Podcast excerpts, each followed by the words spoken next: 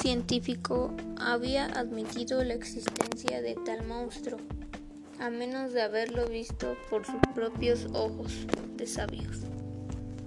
El promedio de las observaciones efectuadas en diferentes circunstancias, una vez descartadas tanto las tímidas evaluaciones que asignaban a ese objeto una longitud de 200 pies, como las muy exageradas que le imputaban una anchura de una milla y una longitud de 3.